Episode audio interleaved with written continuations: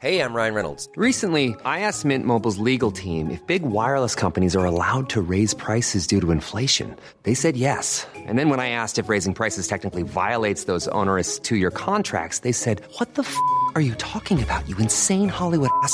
So to recap, we're cutting the price of Mint Unlimited from $30 a month to just $15 a month. Give it a try at mintmobile.com slash switch. $45 upfront for three months plus taxes and fees. Promo for new customers for limited time. Unlimited more than 40 gigabytes per month. Slows. Full terms at mintmobile.com.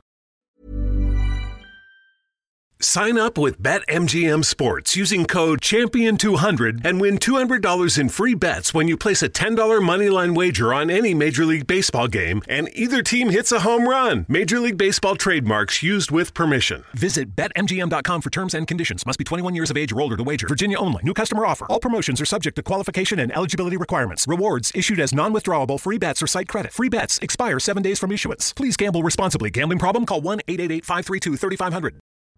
Buenas, profesor. ¿Hasta qué punto devaluar la moneda aumenta las exportaciones?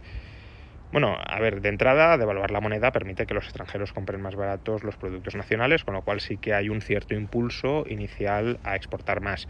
Ahora, eso también depende de la composición eh, de, de esa mercancía que intentas exportar. Si la composición de esa mercancía está muy basada en importaciones, es decir, imagínate que un país importa un producto para reexportarlo o importa inputs en grandes cantidades para apenas transformarlo, transformar esos inputs internamente y reexportarlos.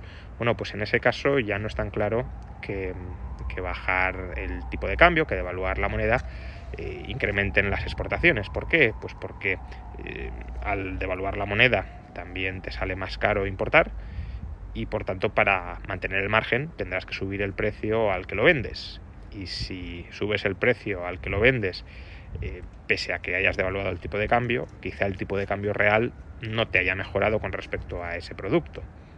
Por tanto, aunque pudiera darse el caso de que aumenten las exportaciones, desde luego podrían aumentar mucho menos de lo que en principio eh, podría parecer que van a aumentar si solo tuviéramos en cuenta la influencia directa de las exportaciones con respecto al tipo de cambio, es decir, la elasticidad de las exportaciones con respecto al tipo de cambio. También hay que considerar eh, pues, los costes de esa mercancía que se pretende exportar, en qué medida son costes que están influidos por las importaciones, las cuales se encarecen también al devaluar la moneda.